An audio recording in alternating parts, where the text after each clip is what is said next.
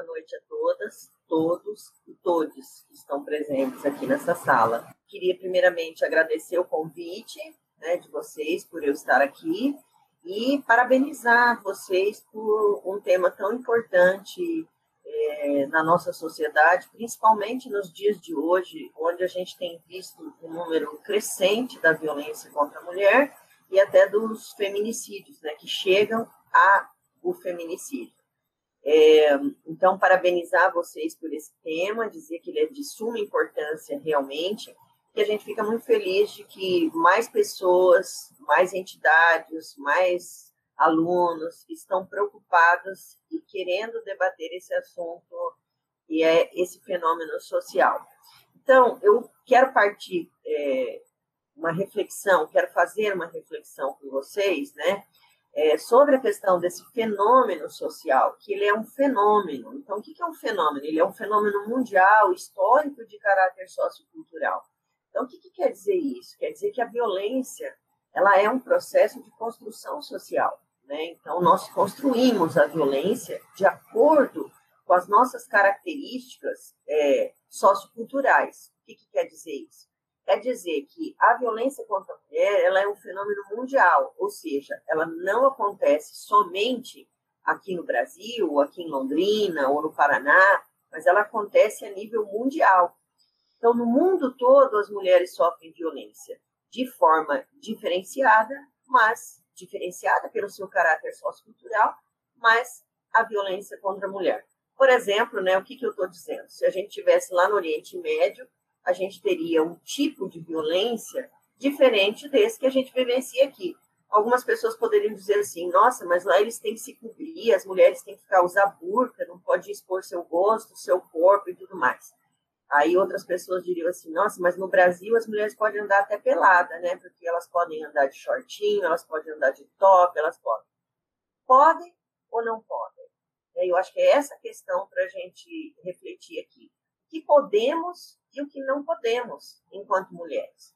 Então, a nossa sociedade, ela estabeleceu papéis e lugares diferente, diferentemente para homens e mulheres.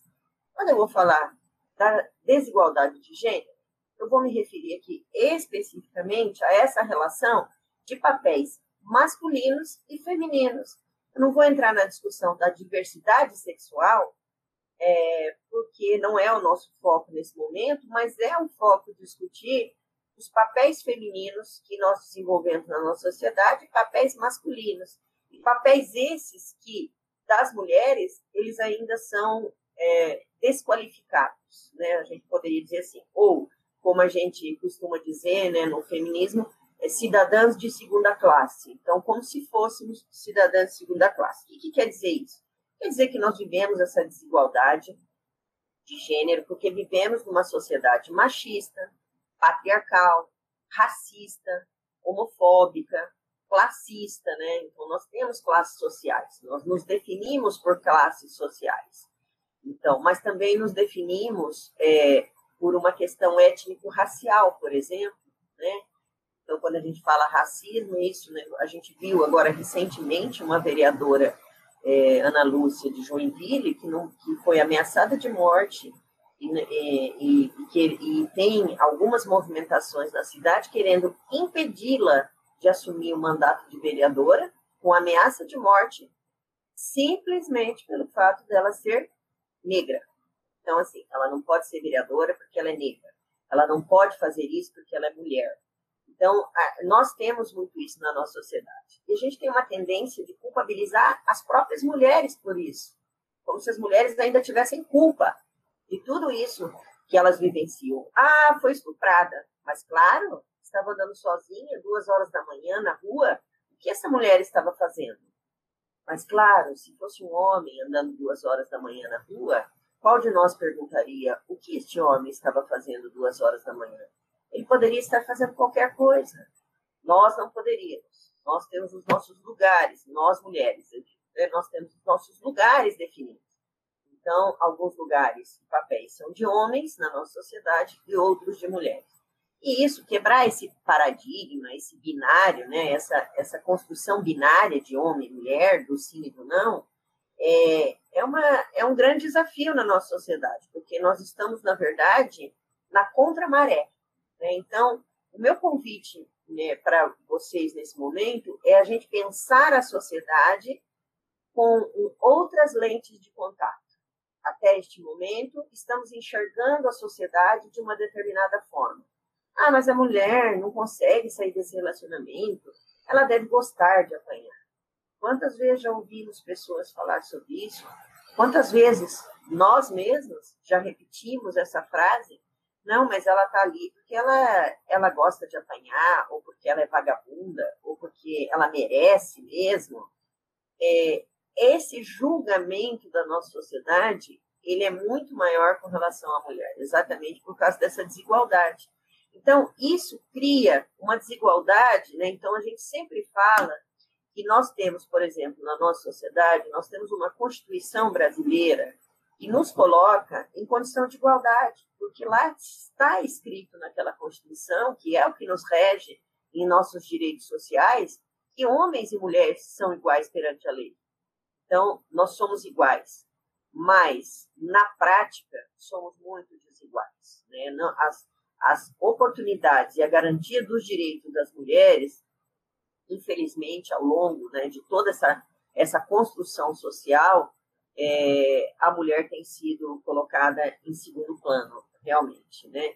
Então, é, a gente pensar um pouco de que a sociedade ela vai estabelecer papéis e comportamentos diferenciados de acordo com, com o sexo, né? então é a partir do sexo que se define, e aí a gente poderia fazer uma grande discussão, né? Nós estamos falando de sexo biológico, nós estamos falando de o que define uma mulher é uma vagina e o que define um pênis é um homem. É isso que nós estamos falando? Isso é o biológico. Agora, a construção social dos nossos papéis é isso que nós vivenciamos na, na, nossa, na nossa sociedade. Então, é, olhar para isso de uma forma diferenciada, olhar com um olhar de gênero, é olhar e entender que essa sociedade é desigual e trata a nós mulheres de forma diferenciada e que somos ainda consideradas cidadãs de segunda classe. Então, eu queria assim pautar um pouco essa discussão para dizer que nós estamos olhando então para essa sociedade com este olhar. E olhar para essa sociedade com este olhar é não culpabilizar as mulheres e nem responsabilizá-las por aquilo que elas estão vivendo. Né? Então a gente falava assim, ah, ela está na violência, mas ela não consegue sair. Ela não consegue sair porque existe uma série de fatores, e não que não consiga, às vezes a mulher consegue, né? Mas existe uma série de fatores que dificultam e impedem que as mulheres rompam a violência. E um dos fatores, inclusive, é a própria construção social. A mulher, ela às vezes nem procura a proteção, o apoio e tudo mais, por quê? Porque ela já se sente culpada, porque ela acha que ela é responsável por aquele, aquele ato de violência que aquele agressor praticou com ela, né? Então ela nem ajuda e porque ela acha que ela vai chegar, que é verdadeiro, infelizmente, que às vezes ela vai chegar nos serviços e ela vai ouvir assim: "Ah, mas a senhora está aqui de novo? Mas a senhora já apanhou quantas vezes e ainda não aprendeu? E a senhora ainda continua com esse homem?" Então, são muitos fatores que fazem com que as mulheres continuem. Ela, não, ela tem, às vezes, uma dependência econômica, né? Às vezes, essa dependência ela é afetiva e não econômica. Às vezes, ela até tem a independência ou ela que mantém a casa, mas mesmo assim ela sofre violência, né? Então, ela pode ter essa dependência afetiva, ela pode ter uma preocupação com a criação dos filhos, porque às vezes ela pensa que é, nós temos essa, essa concepção da sociedade, né? Ah, melhor com ele, pior sem ele, né? Ruim, ruim com ele, pior sem ele. É, existe um ditado que diz assim. Então, muitas das mulheres ainda é, não têm alternativas, elas não conseguem sair dessa relação, não porque elas não querem.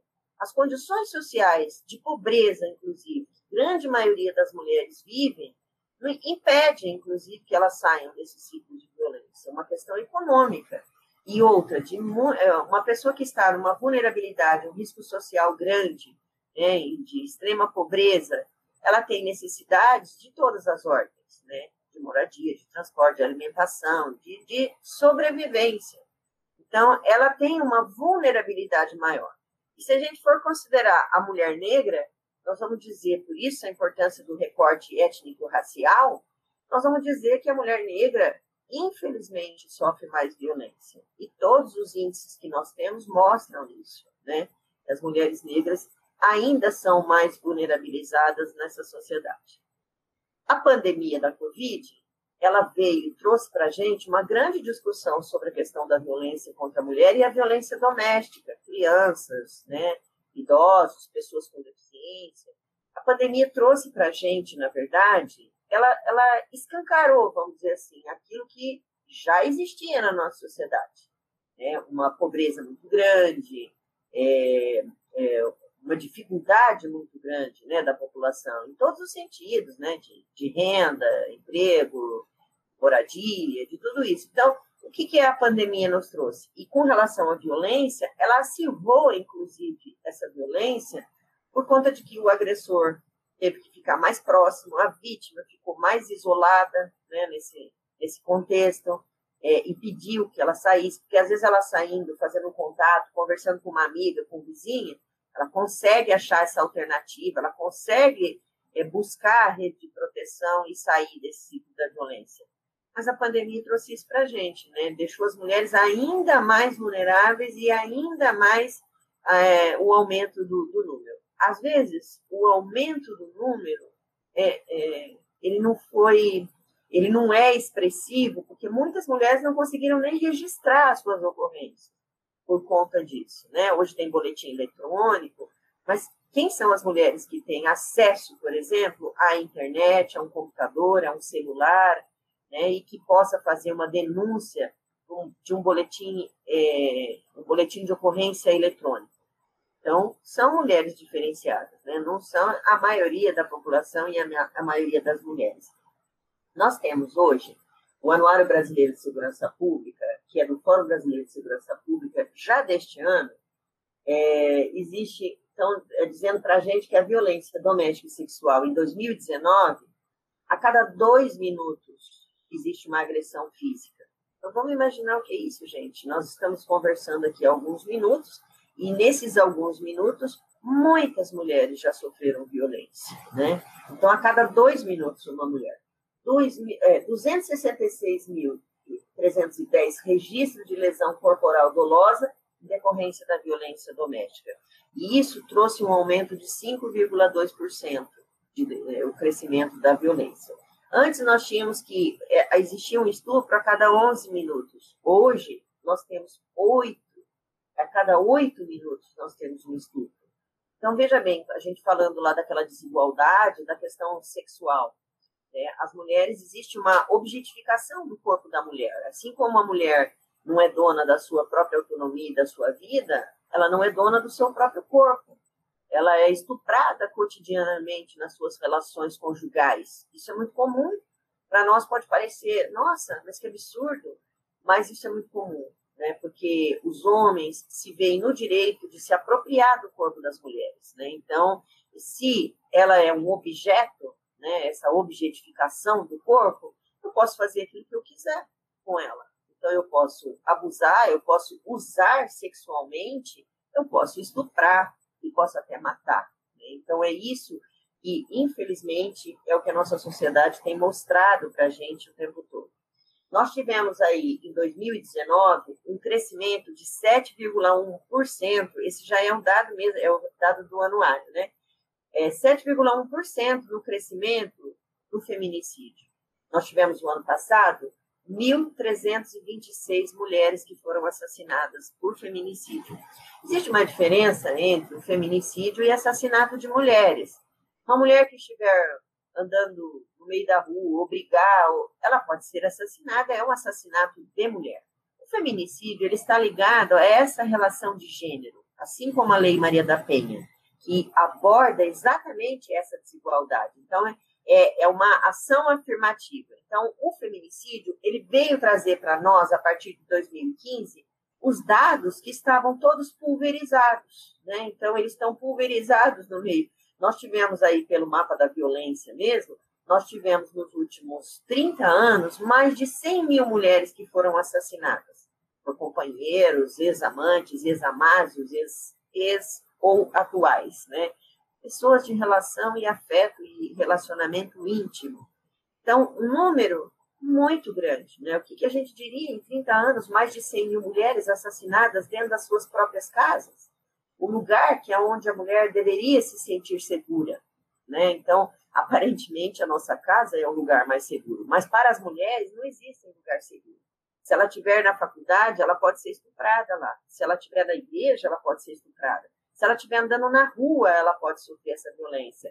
Se ela estiver em qualquer lugar, mas se ela estiver dentro de casa, ela pode também sofrer essa violência. Então, essa é a diferença, por exemplo, dos assassinatos, né, dos homicídios masculinos. Os homens morrem mais na violência urbana, no trânsito, é, e as mulheres morrem é, muito mais nos seus espaços domésticos. Então, isso faz e traz para a gente a dimensão do fenômeno social que nós estamos falando. Se nós estivéssemos falando de briga de marido e mulher, ah, mas eles brigam, ah, mas ela é assim, mas ele também xinga, ela também xinga. Se a gente olhar com, ele, com esses olhos, nós vamos banalizar e achar que isso é natural, que é briga de marido e mulher, que isso aí ninguém tem que meter a colher. E a gente sempre diz que temos que meter um colherão, uma colher bem grande nessa história. Por quê? Porque, primeiro, como cidadãos, cidadãs, nós não podemos olhar e não, olhar uma situação de violência e negligenciar essa situação, como se ela não existisse, né? ou como se a gente não estivesse vendo ela.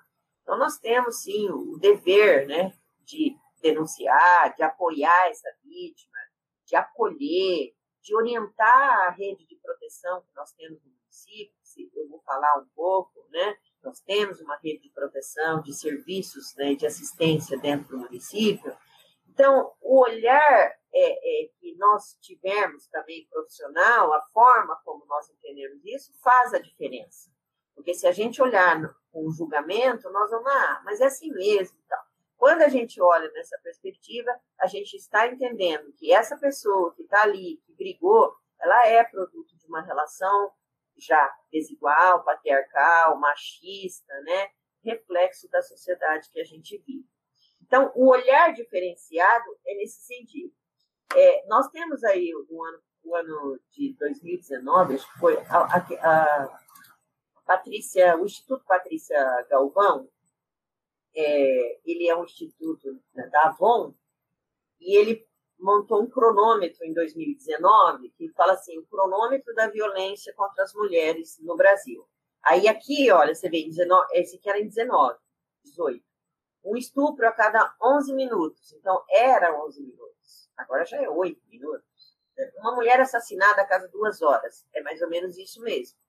503 mulheres vítimas de agressão a cada hora, cinco espancamentos a, dois, a cada dois minutos. Isso para dizer assim que o cronômetro, enquanto a gente está aqui, o cronômetro está tá rodando. Né? Muitas mulheres estão passando por essa situação exatamente por conta né, desses dados. Aqui em Londrina, de janeiro de 17 até 2020, nós tivemos 1.088 atendimentos da Patrulha Maria da Penha, da Guarda Municipal. E a Secretaria Municipal de Saúde, através das notificações do sistema SINAM, que é o sistema de notificação e agravo do Ministério da Saúde, nós temos 2.613 notificações de violência geral, aqui em Londrina, e 249 notificações de violência sexual, mulheres acima de 15 anos. Então, isso é, é para a gente ver é, quais são os nossos números no município. Aqui em Londrina, nós temos o Centro de Referência, o Centro de Atendimento à Mulher, que é o CAM, e atendeu já desde quando surgiu, em 93 até 2020, 11.471 mulheres, né? A gente fala, nossa, 11 mil, olha a nossa população, né? Então, ainda é muito pouco as mulheres ainda que atendem. E a Casa Abrigo que nós temos, que abriga mulheres com risco de morte, então, desde que ela iniciou em 2004 até 2020, nesse período, nós já abrigamos 724 mulheres e 1.195 crianças e adolescentes. E a casa ainda nem comporta um número tão grande, então a gente vai triando, triando, triando, né, para que realmente fique na casa abrigo aquelas mulheres que estão em ameaça de morte, que não têm para onde ir e que ali temporariamente elas vão ficar até achar uma alternativa para onde elas vão. e que não é fácil, né? Eu já gerenciei essa casa-abrigo e é muito difícil, porque quais são os nossos nós? Os nós da política pública. Não temos moradia, então ela quer sair, mas ela vai para onde? Né? Aonde ela vai morar? Como que ela vai viver? Como, aonde que ela vai pôr os filhos na creche? Como que ela vai conseguir manter? Então, são todas essas questões que a gente é, conversa e atende as mulheres, né? Para que a gente possa ajudar nesses devidos encaminhamentos. E um outro dado que eu queria falar para vocês, que em 2019, então o ano passado, aquela central de atendimento à mulher, que é o LIG 180, é uma central nacional, ela está ligada à Secretaria Nacional né, de Política para as Mulheres. Então, em 19, foram registradas 85.412 denúncias, sendo que 78,96% era violência doméstica. Então, de 85 mil, praticamente 79% violência doméstica. Então, no total, foram 67.438 denúncias de violência doméstica e familiar contra as mulheres. Desses 55% das vítimas eram mulheres negras e 75% das agressões foram praticadas por maridos, companheiros, namorados, ex-maridos, ex-companheiros. Nas denúncias de tentativa de feminicídio, que somaram 7.727 registros, em 88% dos casos, o agressor era alguém com quem a vítima tinha ou teve uma relação íntima de afeto. Marido, companheiro, namorado, ex-marido, ex-companheiro, ex-namorado. Então, esses são dados para a gente ir dimensionando um pouco esse fenômeno, né? a dimensão desse fenômeno. O Atlas da Violência, ainda deste ano, ele fala que em 2018 nós tivemos 4.519 mulheres que foram assassinadas no Brasil, uma taxa de 4,3 homicídios para cada 100 mil habitantes do sexo feminino. Isso, isso significa uma mulher assassinada no Brasil a cada duas horas. Então, deste total de mulheres assassinadas neste mesmo ano, em 2018, 68% eram mulheres negras. Então, isso para a gente é, marcar aquilo que a gente falou da importância que tem a gente discutir essa intersecção que existe entre classe social, raça, etnia e, é, e gênero, né?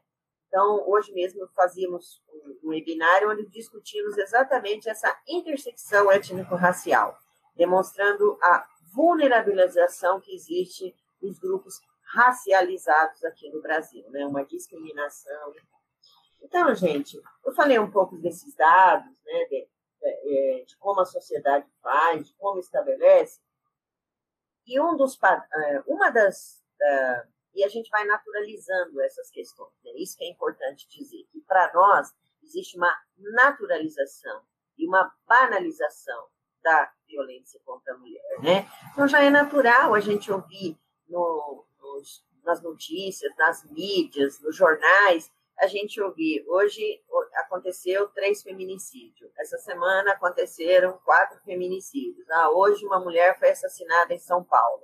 Hoje teve uma tentativa, assim. Então, esses dados, eles, eles acabam se banalizando e se naturalizando de tal forma que a gente pensa assim, ah, é isso mesmo, né? É isso mesmo. As mulheres apanham, existe a violência, e é assim, sempre foi assim, então qual é o problema, né? Então, existe ainda essa mentalidade na nossa sociedade, né? E aí, é, nós temos aqui em Londrina, é, Londrina, ela conta com uma rede do enfrentamento à violência contra a mulher e uma rede de serviços aqui que atendem a mulher em situação de violência, que é uma rede, é, como que eu posso dizer, ela tem uma referência nacional até da nossa organização aqui dentro do município, né? E eu fico muito feliz, hoje falei isso, e coordeno esse trabalho aqui em Londrina, nesse momento, sou a coordenadora da rede. E essa rede, ela agrega todos esses serviços que a gente falou, então, Delegacia da Mulher, Juizado de Violência Doméstica e Familiar, que agora, a partir desse ano, agora em agosto, nós tivemos a inauguração do segundo Juizado de Violência Doméstica e Familiar. A gente nem queria que fosse o segundo, né, gente? A gente queria que deixasse de existir, mas já foi para o segundo, porque nós estávamos tendo audiências marcadas já para 2022. Então, o processo Maria da Penha, a Lei Maria da Penha, ela nos impõe uma celeridade no processo. Então, uma mulher que sofre violência, e aí as medidas protetivas que existem para as mulheres, que é prerrogativa da lei, elas têm que ter celeridade, ou seja, se a mulher está correndo risco de morte naquele momento, você não pode ficar esperando né, dois anos para você tomar uma decisão. Então, as medidas protetivas de urgência existem, os abrigos, né, como esse abrigo que eu falei, o nosso, ele existe exatamente para proteger a mulher e garantir a integridade física, né? Então, é, é, então foi criado o segundo juizado já aqui em Londrina. Então, temos os dois juizados, nós temos duas promotorias, a 29 e a 30 promotoria, que são as promotorias ligadas à Vara Maria da Penha, né, que atendem violência doméstica, familiar e sexual, é, Delegacia da Mulher, nós temos é, instituições, serviços, instituições de saúde, hospitais, e todas, né, assim, outras instituições, a Secretaria de Assistência, Secretaria de Saúde, que é grande parceira da rede. Então, nós temos vários serviços e instituições e políticas que fazem parte da rede. E a rede tem exatamente essa proposta de dialogar entre os serviços, dialogar entre as políticas, para que a gente possa melhorar a qualidade do nosso atendimento, para que a gente possa prevenir a violência, combater a violência e fazer a garantia dos direitos humanos, né? E, e, e, trabalhar na perspectiva da garantia dos direitos humanos. Isso é o que a gente tem feito na rede do enfrentamento aqui na cidade de Londrina. Os serviços têm se conversado, nós temos feito alguns protocolos de atendimento, fluxos de trabalho que beneficiam essa rede de proteção, né? beneficia a mulher por essa rede de proteção. Então, por exemplo, só para citar um exemplo que foi bastante significativo para nós na rede este ano, que nós criamos um fluxo do transporte para atendimento das mulheres em situação de violência. Por quê? O que é o fluxo do transporte? É um fluxo pactuado entre a segurança pública, Guarda Municipal, Polícia Civil e Polícia Militar, que são as autoridades policiais que nós temos aqui no município. Então, o que foi feito? Foi pactuado, né? foi discutido no grupo, profissionais da rede. Então, por exemplo, eu trabalho, no, vamos supor, trabalho num posto de saúde, a mulher está ali, sofreu violência, o agressor está ali. Eu chamo a guarda, eu chamo a polícia. Quem que eu chamo?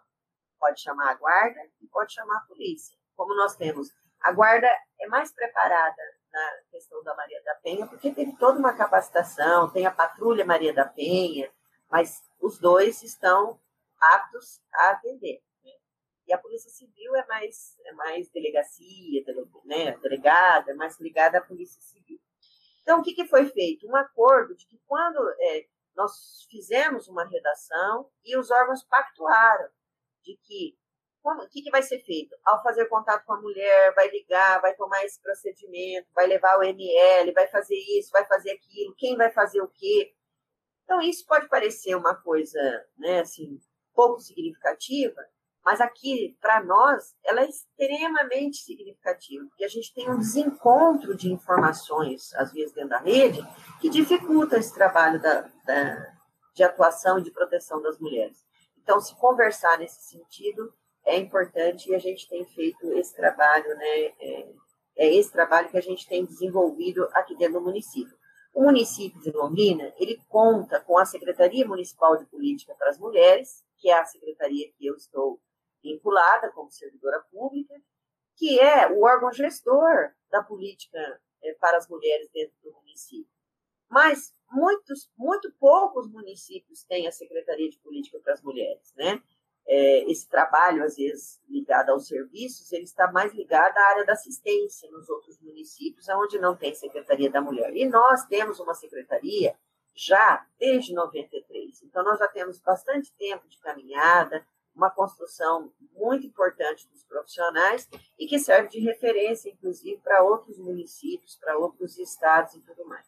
Por que, que é importante a rede de proteção? E a gente falou ali da notificação. Os profissionais que estão trabalhando na rede, é, existe uma, uma portaria que coloca a obrigatoriedade da notificação para nós profissionais. O que, que é a obrigatoriedade? Aquilo que eu disse há pouco, nós não podemos olhar para a violência e negligenciar a violência, ou fingir que ela não existe. A ficha de notificação, ela é um instrumento que nós temos, inclusive, que pode salvar a vida da pessoa. Porque a partir da ficha de notificação, existe o serviço, o próprio CAN, que é o nosso centro de atendimento, ele faz um serviço de busca ativa. Então, suponha que o hospital atendeu essa violência num estado, né? Ela foi espancada e foi para o hospital. Ele vai preencher a ficha de notificação, vai encaminhar para a epidemiologia para que a gente tenha os dados, né, que são importantíssimos até para construir as ações, e vai mandar para a gente também fazer a busca ativa dessa mulher, que é para entender o que está acontecendo, ver o que está acontecendo. Nós não vamos sair e bater palma na casa dela, porque o agressor pode estar lá. Mas nós vamos conversar com a rede, podemos atender no posto de saúde, já fomos atender em CRAS, escola, né, facilitar esse atendimento da mulher, porque às vezes ela não consegue nem sair de casa para atendimento. E o máximo que ela consegue, que ele permite, é ela ir até o posto de saúde. Então, às vezes é o posto de saúde que, que nos chama para fazer essa devida intervenção. Então, é, é a, a, rede de proteção, ela funciona mais ou menos desse jeito. Então, é, quando você faz uma ficha de notificação, por que, que eu estou insistindo na notificação? Porque quando você faz a ficha de notificação, o importante é disparar o cuidado. E a ficha dispara esse cuidado. Por isso que eu estou dizendo a importância que tem a gente fazer a ficha, né? Porque ela vai trazer esses dados e ela vai poder salvar vidas, inclusive a partir dessa notificação. É, nós temos, é, então, esses são os serviços, né? É, eu não falei é, para vocês da Lei Maria da Penha, até porque, assim, eu não vou falar muito da lei, porque a lei, né, se a gente quiser conhecer, é a Lei 11.340, de 7 de agosto de 2006, e vai tratar exatamente né, de, é, do enfrentamento dessa desigualdade de gênero e do enfrentamento à violência contra a mulher. E lá nós temos cinco tipos violência. Então, eu só vou citar, comentar, porque isso a gente pode pesquisar, pode ler, né? Isso é bem acessível para a gente. Então, nós temos cinco tipos de violência: a violência física, a violência psicológica, moral, sexual, né? Moral, sexual. Tá vendo? A gente esquece. Patrimonial. E a quinta é patrimonial. Então, é, nós poderíamos passar o dia discutindo essas violências, né? Então, na violência sexual, é, esse, isso que eu falei no início, que nós temos estupros conjugais, então, nós vamos ter Muitas mulheres que vivenciam isso dentro das suas próprias casas são obrigadas a manter relação sexual com seus companheiros.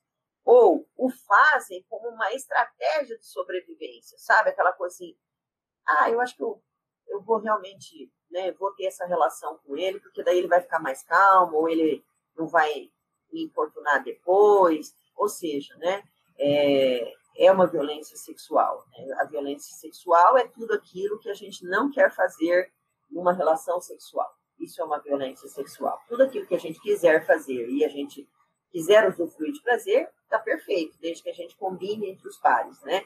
Agora, aquilo que a gente não quer fazer e é obrigado, isso aí é violência sexual, né? Obrigar, por exemplo, a fazer um aborto, às vezes a mulher não quer e ele quer, ele não quer ter um filho, então, isso tudo é uma violência sexual. Não permitir que ela evite filhos, né? Nós, nós já tivemos vários casos assim, que o companheiro não permite nenhum tipo de, de, de, controle da natalidade, né? Então, acha que, às vezes, assim, o que Deus mandar é o que tem que ter. Então, a mulher, às vezes, ela, ela não quer ter um filho, mas ela acaba tendo meia dúzia de filhos exatamente por conta disso, né?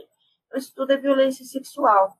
É, a violência moral é aquilo que agride a moral da mulher, né? A injúria, fala que ela é vagabunda, fala que ela tem amante. Às vezes as mulheres, a gente já atendeu várias mulheres, né? Que a mulher, ela participa de uma igreja e ela vai, quando ela vai lá na igreja para determinada ação, ou, ou mesmo oração, ou grupo de oração, o marido acha que ela está indo trair, que ela tem amante, ou que ela tem caso com essa liderança religiosa, seja o padre, seja o pastor, seja uma liderança, então, tudo isso de, é, é, é, um, é uma é, fala, é violência moral. Né? A violência patrimonial é tudo que destrói o patrimônio. Né? Então, queimar os documentos, rasgar os documentos dela, quebrar a geladeira, quebrar a máquina de lavar, é, arrebentar a casa, é, enfim, destruir as coisas dela. A gente já teve casos que ele, ele cortou, ele picou todas as roupas dela. Então, é, isso é uma violência patrimonial, né?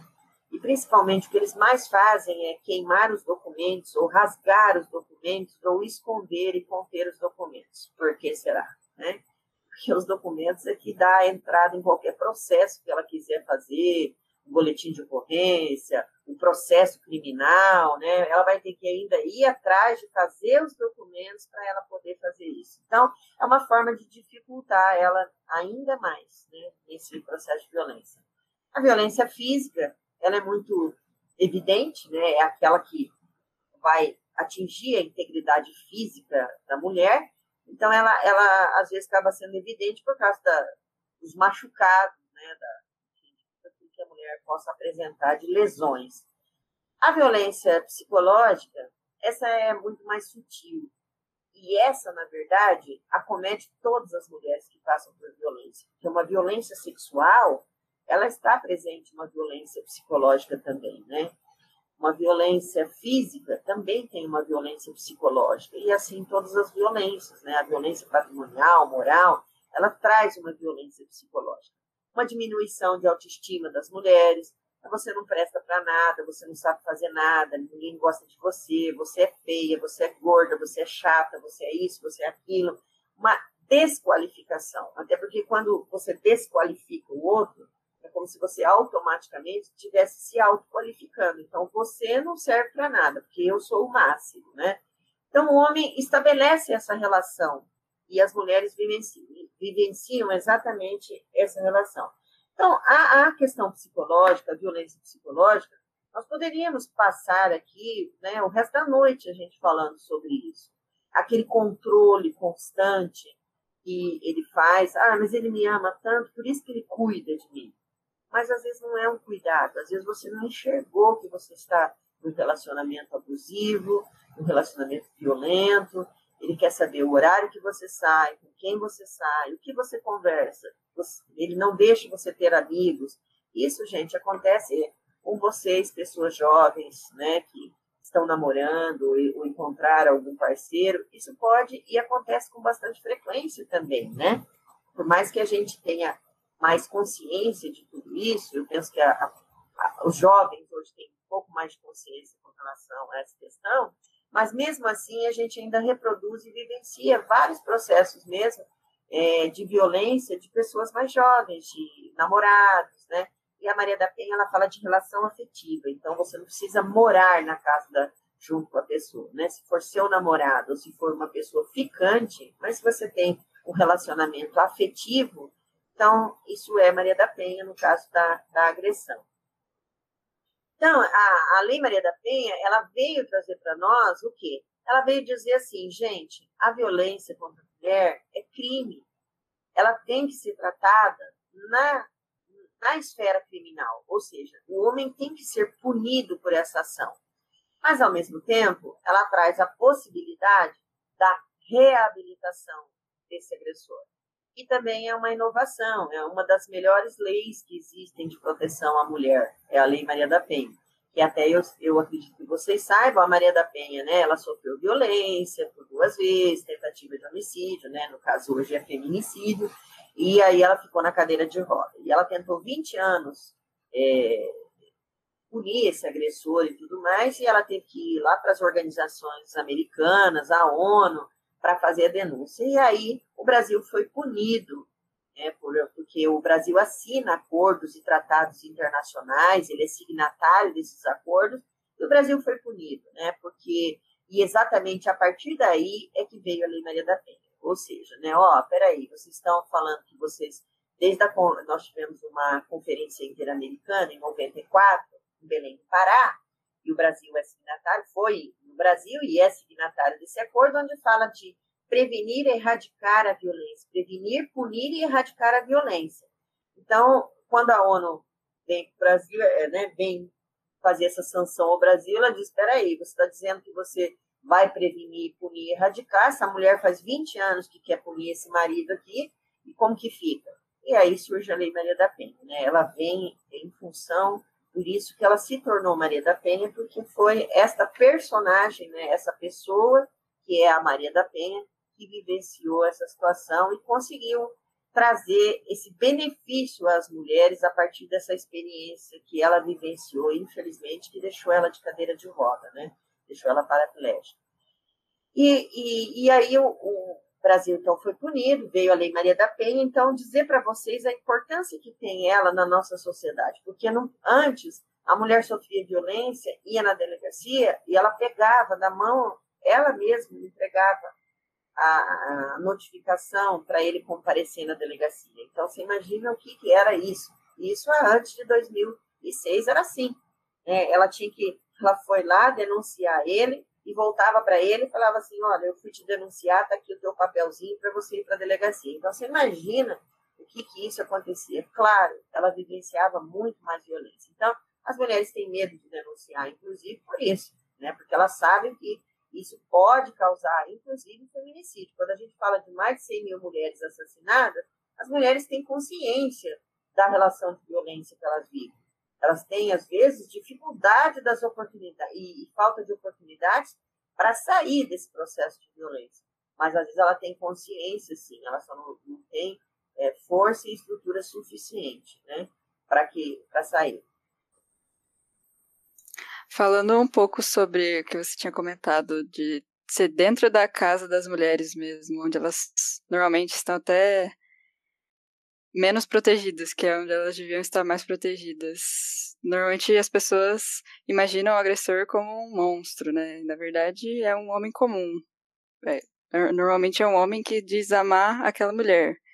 Então, tem alguma maneira da gente conseguir ajudar a mulher que está passando por isso dentro de casa, é, ver sinais? De, quais são os sinais que essa mulher apresenta, sabe? É bem interessante isso que você falou. É, as mulheres, por exemplo, a gente conversa isso muito com os profissionais da rede, que às vezes você tem uma mulher que ela vai no posto de saúde e, e ela vai ser atendida, e às vezes ela chega e fala assim, ah, hoje eu tô com essa dor aqui no pé. Aí ela chega amanhã e ela fala, ah, hoje eu tô com dor de cabeça. Aí ela vem no dia seguinte e fala, ah, hoje eu amanheci com dor nessa perna. Esse é um sintoma. A gente sempre fala isso nas nossas capacitações. Ela está te dando um alerta. Ela está te falando assim, oi, me ajuda. Oi, me ajuda. É como se ela estivesse falando isso para você. Então, o olhar, o que, qual é a estratégia que a gente pode ter para poder atender essa, assim, acolher e, e atender essa mulher? É exatamente ser empático. Eu acho que a empatia faz você se colocar no lugar, né? olhando para o que seria você naquele lugar. Quando você se coloca nesse lugar, aí você porque a gente sempre se coloca no lugar do outro a partir do nosso lugar. Então a gente diz assim: ah, mas ela não sai porque ela não quer, mas a gente não sabe. É aquilo que eu falei: quais são as condições que ela tem para sair? E eu tenho condição, eu tenho condição econômica, eu tenho condição social, eu tenho condição intelectual para isso, mas muitas mulheres não têm essa condição. Então não adianta eu falar para ela: ah, mas o que, que você está fazendo com ele ainda? Separa dele. Ai, por que, que você, não, você continua com ele? Então, eu acho assim, o olhar que nós temos, né, que nós é, o olhar faz toda a diferença, por isso que eu dizia no começo, né? Vamos parar de julgar.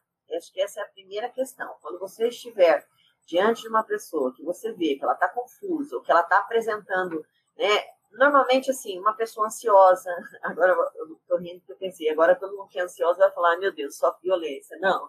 Mas, assim, a ansiedade que a pessoa coloca, o desequilíbrio que às vezes ela tem, as dificuldades que ela tem de organização na sua vida pessoal e profissional, né?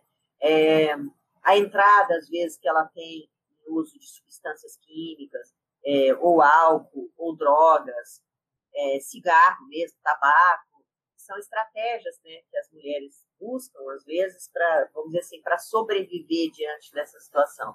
Então, tem alguns fatores.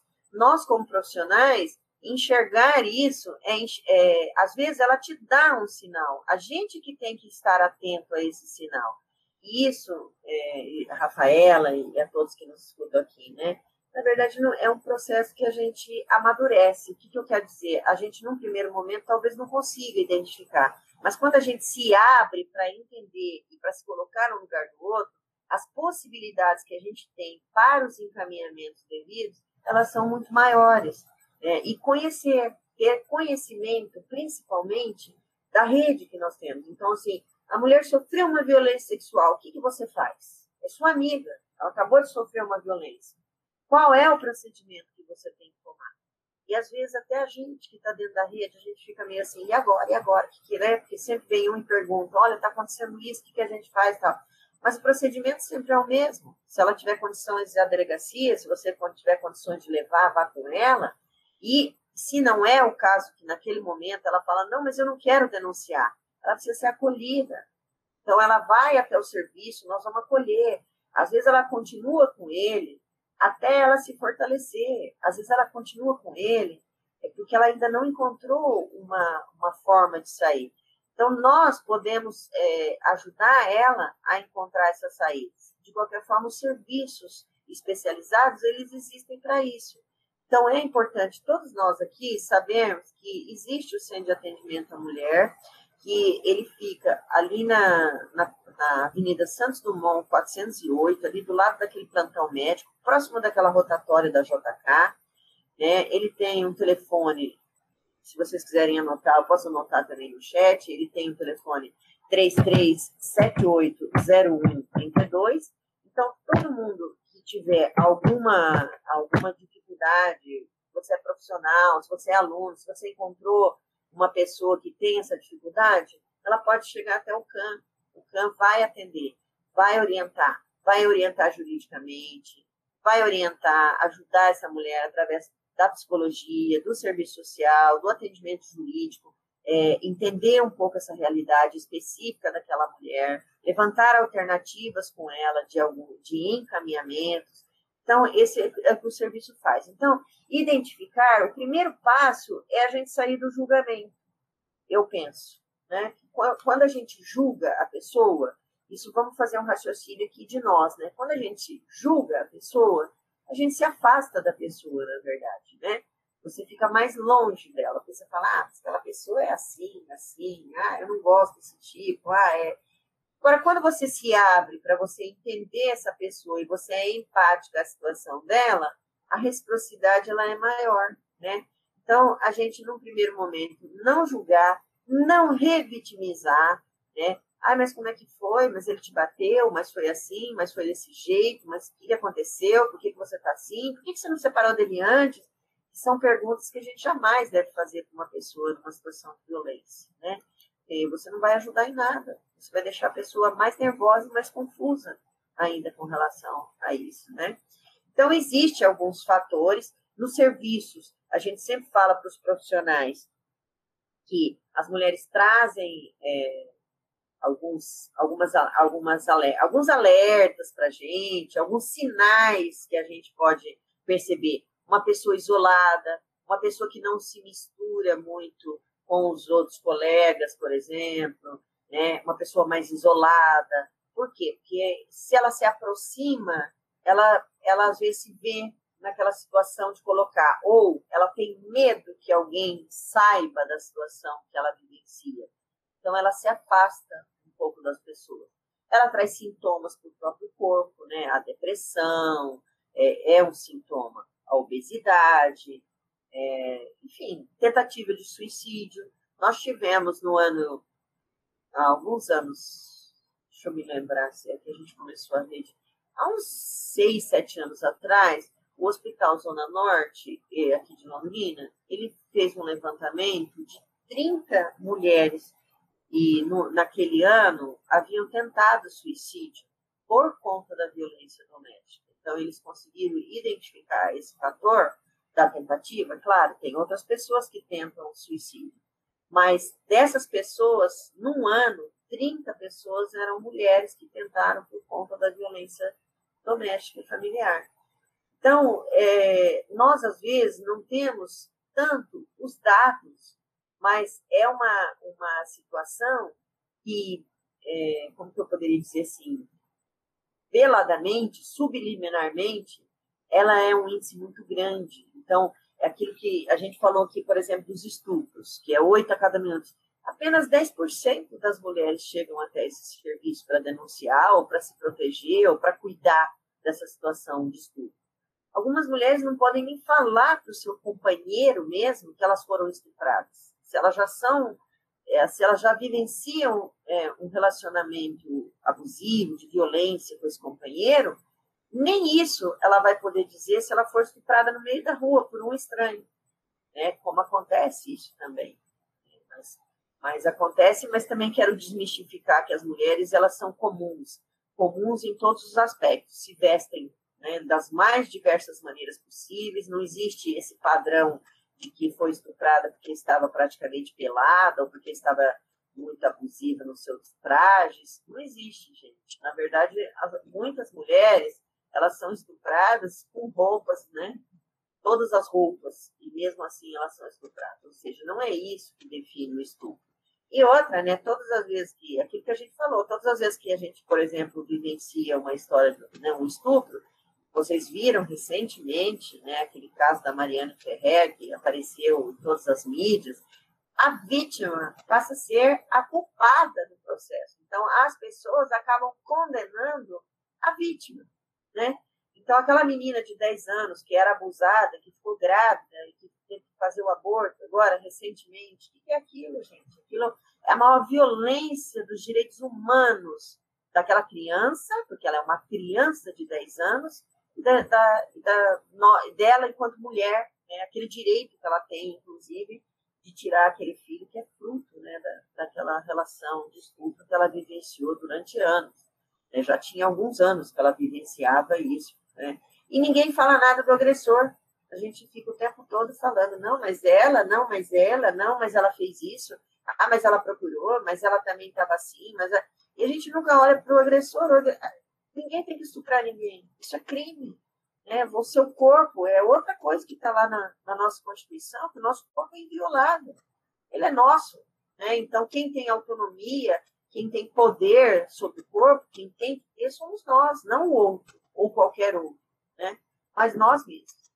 E ainda por conta dessa construção social, nós mesmos, mulheres, ainda temos dificuldade de nos reconhecer, de tocar os nossos próprios corpos, de, de conhecer as nossas genitálias, de conhecer a nossa sexualidade, até por conta de toda essa construção que a gente vive.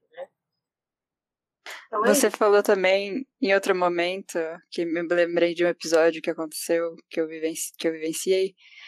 É, como está banalizado a agressão contra as mulheres, né? É, uma vez eu estava saindo da casa do meu amigo, num apartamento, e aí tinha um casal, assim, na frente da porta da casa deles, brigando, gritando, o homem estava gritando muito com ela, falando que ia matar ela e todas essas coisas.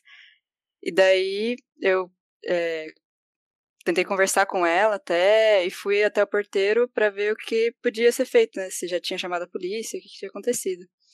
O porteiro simplesmente me falou: Ah, isso aí toda semana acontece, desce polícia aqui, é normal. E acabou meio que ficando por isso mesmo, tipo. Foi super banalizado. Não sei o que aconteceu com essa mulher também. Foi horrível. Infelizmente é isso mesmo né? É uma banalização, é o que você falou. Hoje nós temos a lei dos condomínios, que eles são obrigados a denunciar a violência. Existe uma lei, uma lei estadual, né, que se aplica aqui no Paraná, outros estados também já desenvolveram essa lei, mas até que, até que nisso o Paraná saiu em primeiro, né? Assim, foi um dos primeiros.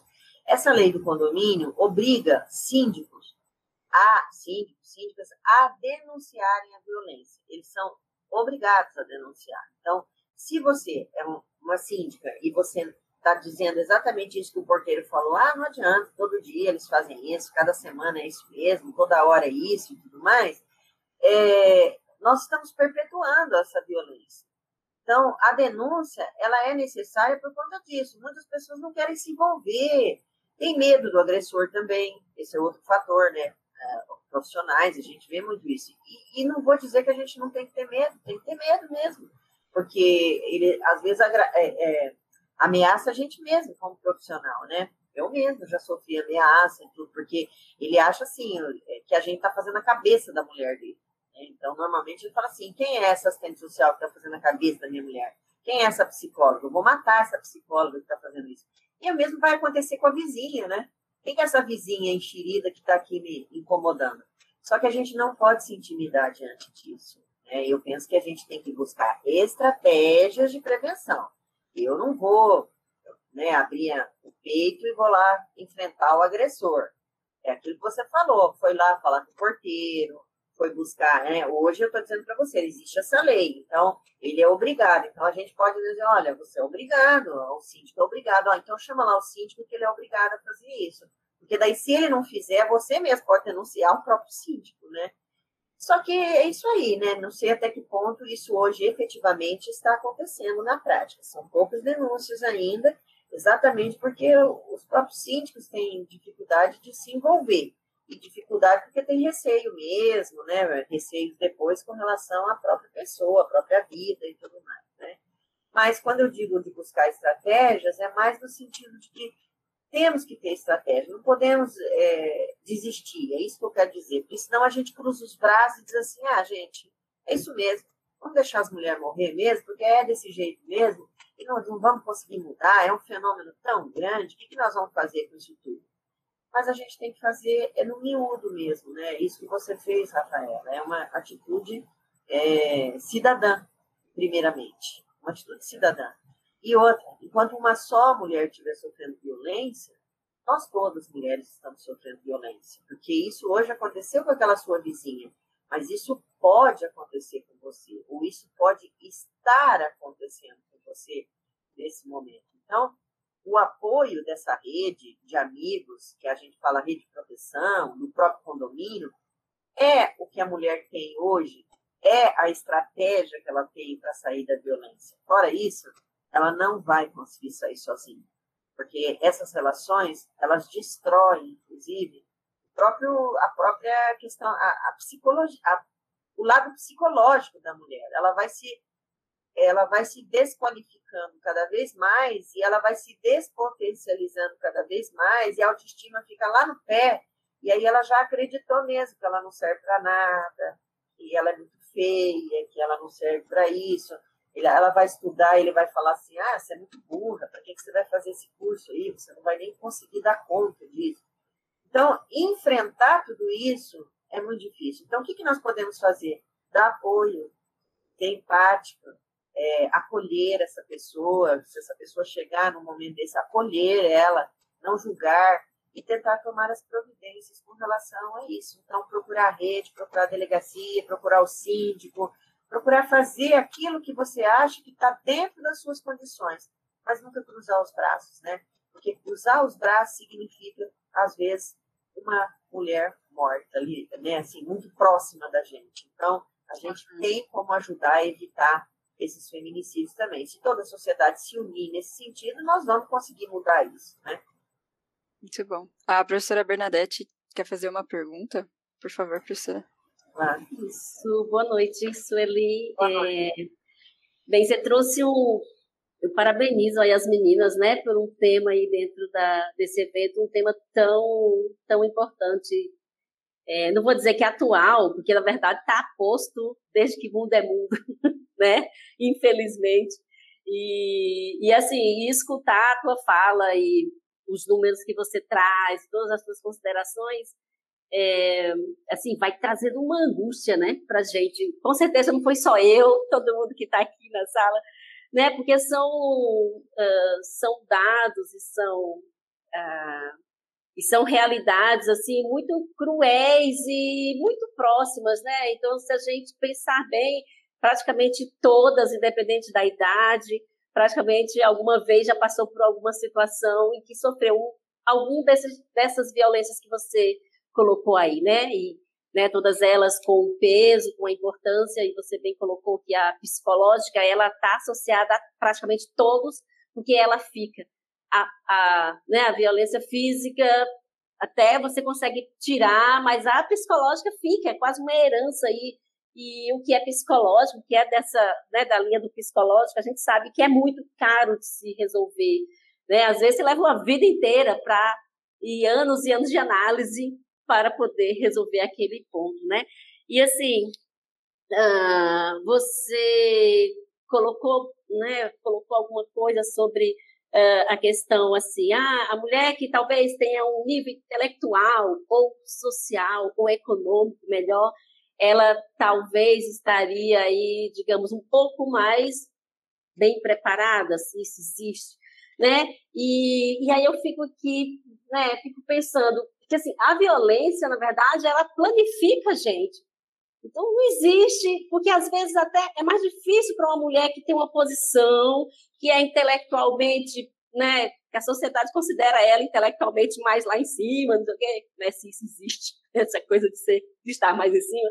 Uh, às vezes é até mais difícil para ela se expor, procurar um serviço desse.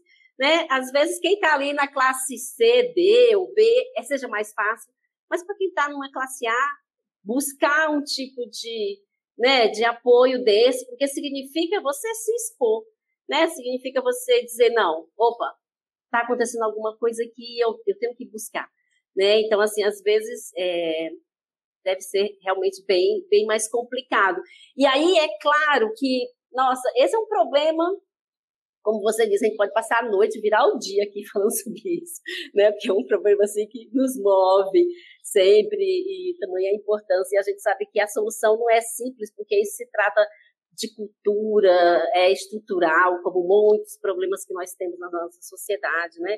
E, e aí eu te pergunto o seguinte: a, a gente fica sabe muito sobre a lei Maria da Penha, que é fantástica, mas assim a gente sabe o quanto que ela ainda é, é inacessível a, a, muitos lugares, a muitas mulheres, mas existem também outras, existe um conjunto de leis, né? Porque assim, eu entendo que, que precisa, é, passa pela instância pública, assim, pelo poder público, pelas políticas públicas, ações que possam aí amenizar e quem sabe que sair, sei lá, num futuro, não sei quando, a gente tem aí nossas netas, nossas bisnetas, nossas tataranetas, sei lá, se sentindo livres, né? Saindo de casa sem medo de estar sendo olhada, uh, ficar em casa sem medo de sofrer uma violência pelos, pelas aquelas pessoas que se né, que dizem amá-las.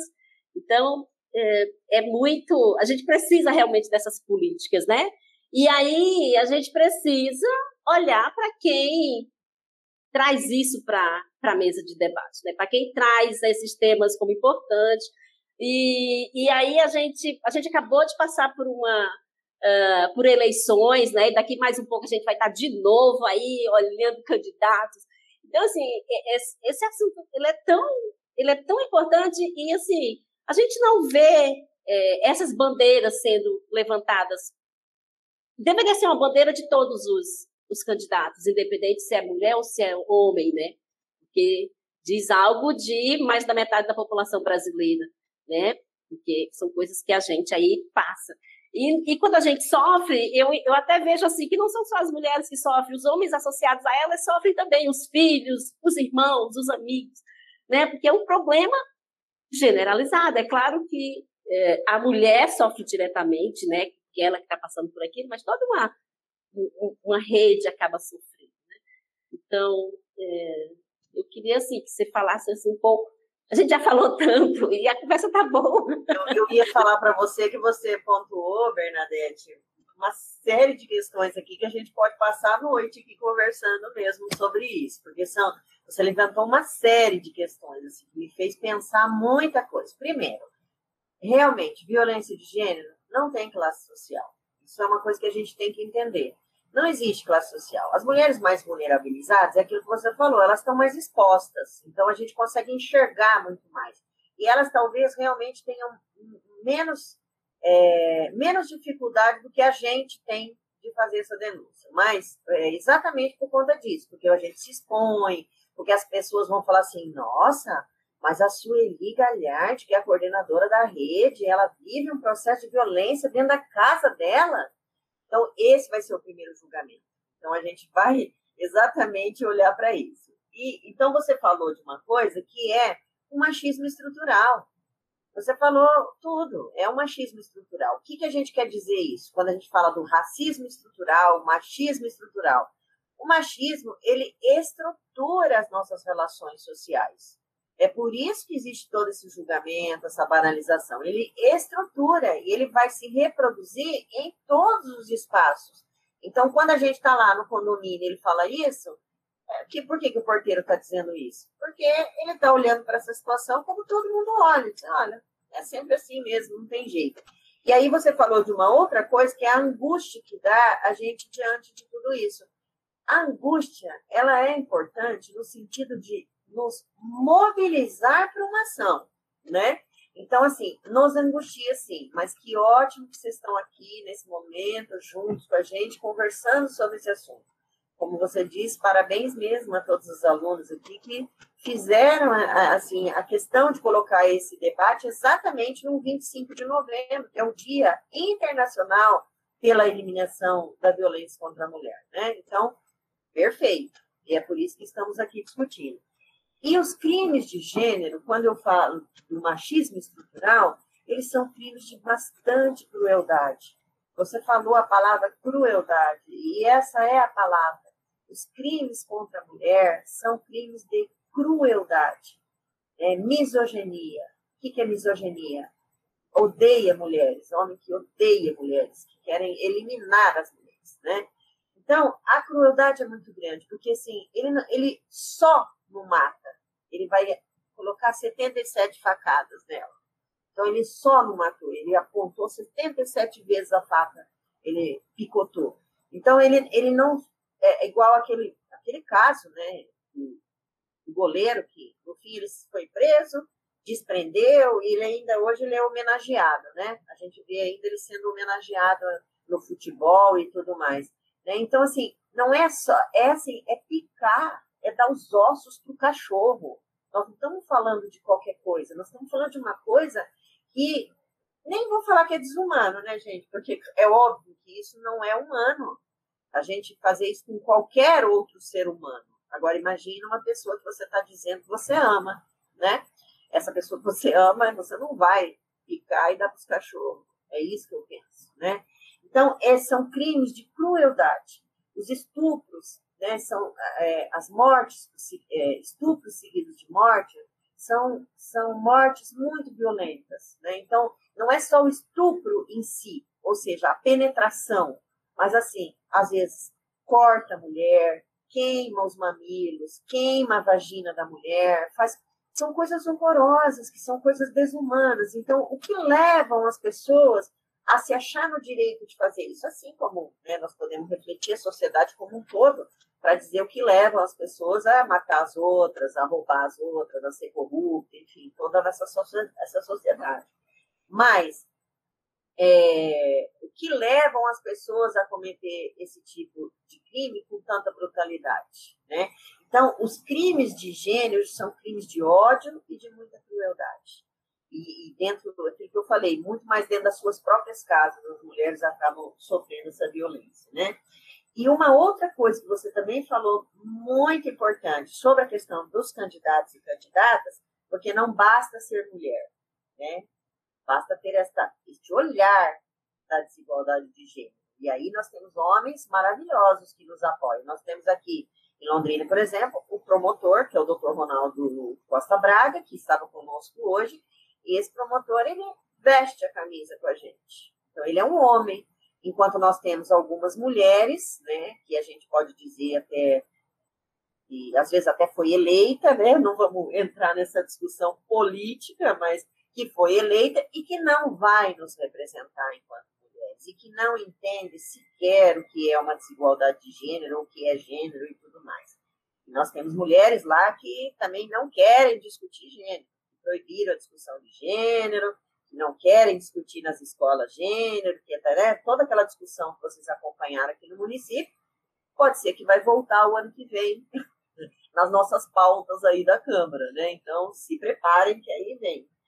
As políticas públicas, e aí você falou dos candidatos e você candidatas, e você falou uma coisa super importante. Quando eu falei que briga de mariga da mulher, a gente não mete a colher e que a gente tem que meter a colher, o Estado, o Estado, ele tem que meter a colherona. ele tem que ter programas de prevenção, ele tem que ser serviços. Nós, quando a gente tem um serviço de proteção à mulher, nós não estamos fazendo favor nenhum às mulheres, nós estamos garantindo o direito a ela a ter a, direito àquele serviço e o direito a ela não sofrer violência.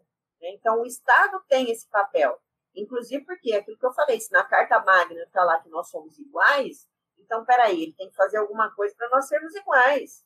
Ele tem que criar estratégias para que a gente. E as políticas são as que definem. Em Londrina, nós temos a Secretaria de Política para as Mulheres desde 93, né? então já temos aí uma caminhada longa com ela, mas estamos sempre ameaçadas quando chega uma gestão nova. Né? Eu, eu sou jurássica, estou quase me aposentando da secretaria, e, e digo para vocês assim: toda gestão a gente rala fica lá tentando argumentar com o gestor de que, olha, não acaba com a secretaria, que é importante, vem conselho da mulher, vem a rede, olha, isso é importante, não faça isso, não faça aquilo, porque isso é importante. E já passamos situações horrorosas, né, de juntar a secretaria, de ter gente que não entende nada de política para as mulheres, e isso fica complicado. Então, as políticas, quando eu falo isso, e falei que a Secretaria de Política para as Mulheres em Londrina, que é uma referência nacional, inclusive, ela faz ações de enfrentamento e ela tem esse papel, ela é o órgão gestor da política. Então, o que, que eu quero dizer com isso? Nós temos várias parcerias. Então, vamos dizer, a Delegacia da Mulher atende, e é, atende violência, a promotoria atende, o juizado atende e tal. Mas quem executa as políticas, quem propõe programas, quem propõe ações né, para de, de prevenção, de enfrentamento e tudo mais, é o órgão gestor.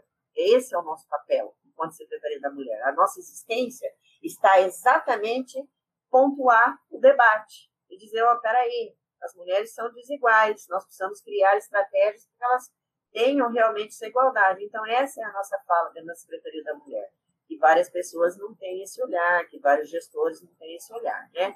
Nessa gestão, a gente tem conseguido desenvolver, nesse momento, algumas ações, exatamente porque estamos tendo a abertura, né, da gente poder desenvolver. Mas temos momentos que né, ficamos totalmente amarrados e não podemos fazer nada, porque é, existe toda uma. aquilo que você falou, a sociedade tem que se organizar, né? E todo mundo tem que estar atento a isso. Então, essas políticas, a gente está falando aqui da política de, de, das mulheres, mas a política da assistência, a política da educação e a política da saúde. Como que está a política de saúde com essa perspectiva de gênero, olhando para essa mulher na perspectiva de gênero. Está ou não está? Às vezes não está, porque quando está na violência obstétrica e chega para essa mulher e fala assim: ah, você está gemendo aí por quê? Na hora de fazer você achou bem bom. Ele não vai falar, esse profissional, essa profissional, não vai falar isso para o homem que teve a relação e teve o prazer também junto com ela. Vai falar para ela no momento que ela está no momento mais vulnerável da vida dela, né? Que ela não sabe nem direito como é que é esse parto, ela nunca passou por isso, e depois ela não sabe se essa criança vai nascer bem, se vai dar tudo certo, se ela vai viver, se o filho vai viver. Muitas dúvidas que nós temos, inclusive, com relação ao parto, né? Muitos medos e tudo mais. Então, isso para dizer que nós ainda não olhamos da forma como a gente tem que olhar, que é essa forma desigual, esse machismo estrutural. Então, a angústia, ela não pode nos imobilizar, ela tem que nos impulsionar a buscar estratégias para que a gente possa contribuir na nossa sociedade, primeiro, como cidadãs e cidadãos, para que, a, a, a violência contra a mulher realmente ela seja punida, erradicada né, e prevenida. Então, nosso processo estar aqui agora, por exemplo, fazendo esse debate com vocês, é exatamente um processo de prevenção. Por quê? Porque nós estamos aí debatendo o assunto, refletindo e também chamando e conclamando vocês para essa luta, como a Bernadette falou, uma luta nossa cotidiana, que vai ser minha, Secretaria da Mulher, vai ser do juizado lá de violência, vai ser da delegacia, mas vai ser da sociedade, porque o machismo estrutural nós só vamos é, romper à medida que nós discutirmos isso na nossa sociedade. Hoje, no webinário, nós discutimos exatamente essa desigualdade étnico-racial. Então, o que, que nós colocamos hoje? Nós pautamos a discussão assim: não dá mais para falar de violência contra a mulher se nós não falarmos da mulher negra, da mulher pobre, da mulher indígena, da mulher deficiente, da mulher lésbica, da mulher trans. Nós precisamos falar de todas as mulheres. As mulheres são diversas. E aí, para fechar um pouco, diversidade é importante. Diferença é fundamental. Todas nós aqui somos diferentes, umas e uns dos outros, mas desiguais não. Então é essa a nossa luta feminista, essa é a nossa luta de política para as mulheres, né? Que podemos sim e devemos garantir essa diversidade. A diversidade, gente, a pluralidade, ela é riquíssima, é importantíssima. Imagina se nós fôssemos todos iguais, né? Seria muito chato a gente já saberia, seria tudo muito previsível. Então é muito bom ser diferente. E é muito bom ser diferente dos homens, né? Mas desiguais nós não podemos aceitar. Nós queremos os mesmos direitos de andar na rua, de viver em paz na nossa casa, de ter eh, o nosso corpo inviolado, né? de termos aquilo que a Mariana falou. Meritíssimo, eu quero respeito. Eu não quero um copo d'água, eu quero respeito. Então, eu acho que quando nós passarmos a respeitar realmente as mulheres na sua condição diferenciada dos homens, mas, como a própria Bernadette disse, e uma violência contra a mulher afeta toda a sociedade, porque afeta as crianças, afeta o próprio homem, né, como você disse, por isso a proposição da reabilitação do homem, ele também vem desse, dessa construção machista então, é, é, esse processo de reabilitação é um processo de desconstrução desse machismo. E isso é uma tarefa de todos nós, de todas nós e de todos nós. Né? Todos e todas e todos temos essa tarefa. É isso, gente. Acho que